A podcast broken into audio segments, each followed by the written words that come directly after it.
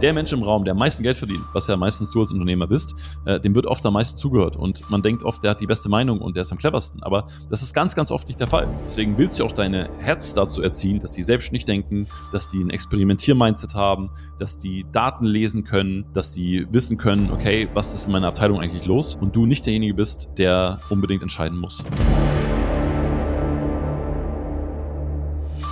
Wenn du gerade an dem unternehmerischen Punkt bist, dass du denkst, boah, irgendwie ist das meiste gerade gefühlt von mir abhängig. Und ich verdiene zwar echt Geld und gleichzeitig habe ich Mitarbeiter und die machen ihren Job auch irgendwie gut, nur, naja, so richtig Entlastung schafft das auch nicht. Und wenn du vielleicht mal innehältst und dir denkst so, boah, wie wollen wir wachsen in Zukunft und vielleicht möchte ich auch noch andere Dinge in meinem Leben machen, als so den ganzen Tag irgendwie Feuerwehr spielen und managen, dann glaube ich, dass diese Folge heute genau das Richtige für dich ist, weil ich möchte heute mal eine Zielstruktur zeigen und auch mitgeben, wie du ein Unternehmen dahingehend weiterentwickeln kannst, indem du eine Heads-off-Struktur installierst, also Führungskräfte.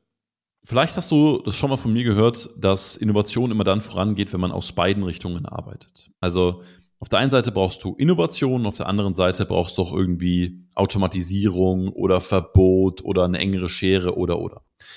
Auf Führungskräfte speziell übertragen bedeutet das, naja, auf der einen Seite brauchst du jemanden, der sich um einen bestimmten Bereich kümmert, der genau weiß, was zu tun ist, der klare Verantwortlichkeiten hat, KPIs hat und so weiter. Kommen wir gleich noch drauf. Und auf der anderen Seite, und das ist jetzt sehr, sehr wichtig für dich als Unternehmer, ist ja ein Unternehmer-Podcast, du brauchst auch etwas, Innovation, was du stattdessen machst. Okay?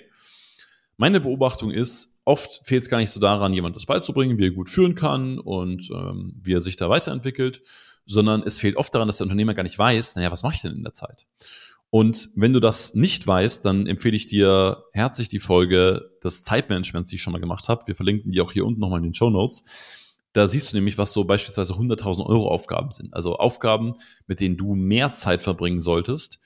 Und dann merkst du irgendwann, okay, wenn mein Tag mehr aus diesen Aufgaben besteht, dann ist es irgendwann an einem gewissen Punkt unmöglich für dich, beispielsweise auch noch Head of Marketing oder Head of Sales in einem Unternehmen zu sein. Und ich möchte dieses Head-System jetzt mal ganz einfach machen, okay? Und sehr einfach runterbrechen, weil ein Unternehmen besteht ja im Kern aus drei Bereichen, ja? Von vorne nach hinten. Es besteht aus Marketing. Also, wie werden Menschen auf uns aufmerksam? Okay, das heißt, ich brauche einen Head of Marketing. Also jemand, der für Marketing grundsätzlich verantwortlich ist. Auch hier wieder, natürlich hast du soll ich sagen, verschiedene Konfigurationen in deinem Unternehmen. Aber probier mal da mitzudenken, weil wenn du mal nur an dein Marketing denkst, dann brauchst du jemand, okay, der ist verantwortlich für das Marketing. Okay, du brauchst jemand, nächster Schritt, der verantwortlich ist für den Sales, also dass die Leute, die interessiert sind, auch wirklich Kunde werden. Und du brauchst jemanden, der verantwortlich ist für das Produkt, also dass die Kunden mit dem Produkt auch happy sind und das Produkt weiterempfehlen. Ja? Und jetzt merkst du vielleicht auch, na gut, größere Unternehmen haben noch IT-Abteilungen oder HR-Abteilungen und es gibt auch immer Unterabteilungen und so weiter und so fort. Aber jetzt hast du erstmal drei Leute. Das heißt, du hast jemand, der hat die Aufgabe, der ist dafür verantwortlich, dass immer mehr Menschen auf dich aufmerksam werden. Okay, cool. Dann hast du jemanden, der ist dafür verantwortlich, dass immer mehr Verkäufer reinkommen. Und du hast jemand, der ist dafür verantwortlich, dass die Menschen glücklich sind und das Produkt weiterempfehlen. Drei Leute. Und im Idealfall, ich meine, die Rolle wirst du jetzt, wenn du die, die Struktur installierst, erstmal selber entnehmen. Im Idealfall hast du noch einen sogenannten Head of Operations oder einen operativen Geschäftsführer oder ähnliches, der dafür verantwortlich ist, diese drei Leute, also Marketing, Head of Marketing, Head of Sales, Head of Product zu führen und mit denen die Gesamtstrukturen und die gesamten Operationen vorzugeben.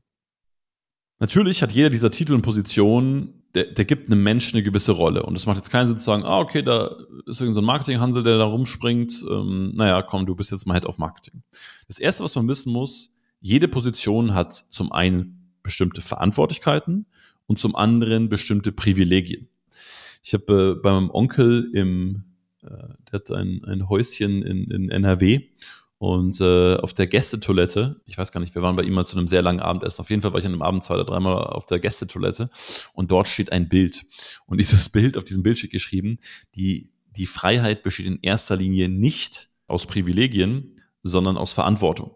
Okay, also auch hier wieder dieses Doppelspiel. Freiheit bedeutet, ich habe Privilegien, ja klar, ich habe aber auch Verantwortlichkeiten. Das heißt, wenn ich jetzt zum Beispiel ein Head of, sagen wir mal, Product äh, in meinem Unternehmen habe, es kann auch ein den kannst du auch Head of äh, Customer Happiness nennen oder Head of Customer Success oder äh, finden einen deutschen Namen dafür. Ist ja, ist ja mal vollkommen egal. So, aber was braucht jetzt dieser Head of Customer Happiness zum Beispiel? Naja, der braucht klare KPIs, also Kennzahlen. Das bedeutet, woran kann ich jetzt messen, dass der seinen Job gerade gut macht? Ja?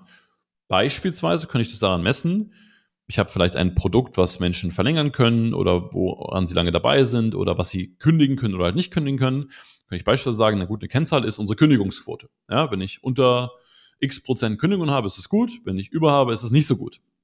Oder ich sage, hm, ich habe eine Weiterempfehlungsquote. Oder ich sage, ich habe eine Verlängerungsquote. Oder, oder, oder.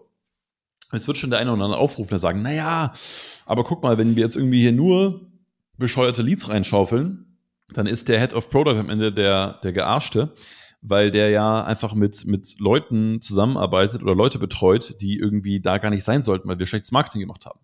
Stimmt. Und natürlich ist trotzdem der Head of Product für seinen Bereich verantwortlich. Der Head of Operations, also der über diesen drei steht, der ist dafür verantwortlich, dass alle miteinander zusammenspielen, dass die richtigen Leads zum Sales kommen, die Sales die richtigen Sachen machen und letztendlich auch die richtigen Werte und auch das richtige Produkt an diesen Kunden geliefert wird. Verantwortlich heißt aber auch, du bist als Head-Off oder deine Head-Off sind verantwortlich für die Stimmung in der Abteilung. Ja? Und die dürfen auch mitentscheiden und sollten auch unbedingt mitentscheiden, ähm, welche Mitarbeiter dort eingestellt werden. Die sollten auch mal ihren Veto einlegen. Die sollten auch mal den Daumen senken, wenn es halt überhaupt nicht passt. Also es ist eine große Verantwortlichkeit. Gleichzeitig hat diese Position auch Privilegien. Erstmal natürlich das Privileg, dass sie diese Position haben. Ne? Das darf man auch nicht vergessen. Also es ist für viele auch einfach ein Statusding zu sagen, hey, ich bin Head of XY in einem Unternehmen und ähm, das ist jetzt auch mein Bereich. Ne? Der Mensch hat ja auch immer so ein so einen Eigentumstrieb. Wir wollen immer so ein bisschen mein Haus, mein, mein Auto, mein Boot oder wie auch immer das heißt. Ich bin nicht so Bootfan, ich werde seekrank. Ähm, aber du hast ja so ein, äh, viele Menschen haben einfach so ein, okay, ich möchte jetzt irgendwas zeigen, ich möchte auch irgendwas sagen, was mache ich denn eigentlich hier? Hey, was machst du denn als Beruf? Ja, ich bin halt auf bei der Firma XY. So, das ist eine. Natürlich Status. Klar, und, und jetzt kommt eine Empfehlung, ich würde auch Head-Offs ein anständiges Gehalt zahlen. Was jetzt anständig bedeutet, darfst du selbst definieren, beziehungsweise darfst du dir auch im, im, oder können wir uns im Einzelfall anschauen. Ich würde diese Menschen aber nicht zu gering bezahlen, weil das einfach mit der Verantwortung, die sie haben, nicht konform geht. Okay? Du bezahlst vielleicht auch nicht dafür, dass sie mehr arbeiten oder dass sie tausendmal cleverer sind, sondern du bezahlst sie dafür, dass sie Verantwortung für ein Ergebnis haben, nämlich ihrer Abteilung. Und ist natürlich auch ein Privileg, dass sie entscheiden können. Ja, sie können Entscheidungen in ihrem Bereich treffen. So, was dagegen nichts bringt, ist, und das machen viele, eine Head-Struktur äh, installieren und sagen, hey, du bist Head auf das, du bist Head auf das, du bist Head auf das.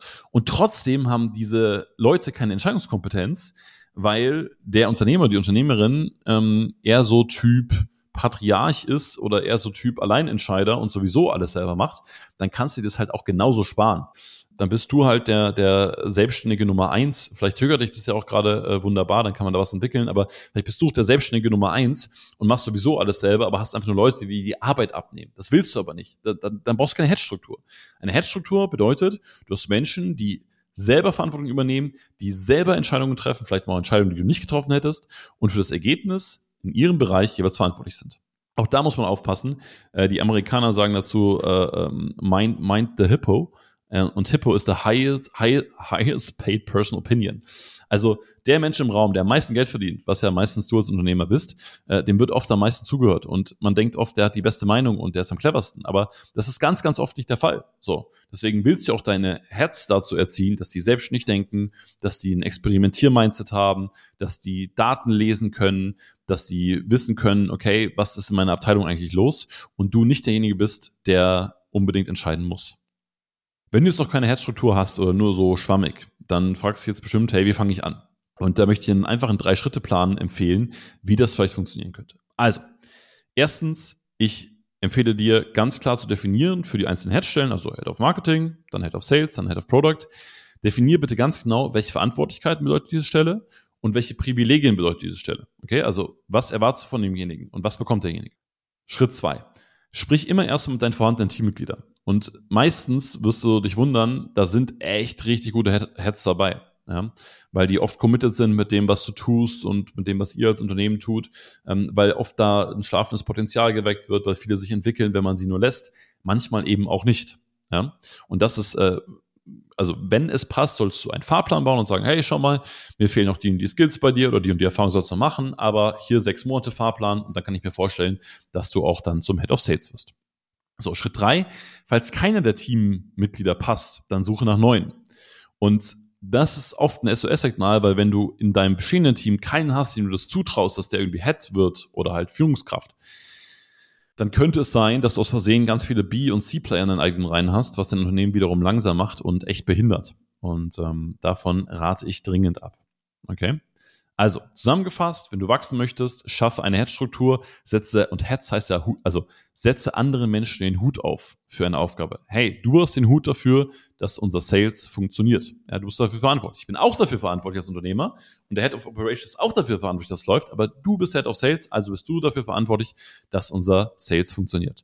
Und du wirst merken, Menschen werden sich super entwickeln, Menschen wachsen, wenn sie Verantwortung bekommen, gib da ganz, ganz viel Vertrauen rein und äh, dann wird auch dein Unternehmen wachsen und äh, du hast Zeit für andere Lebensbereiche.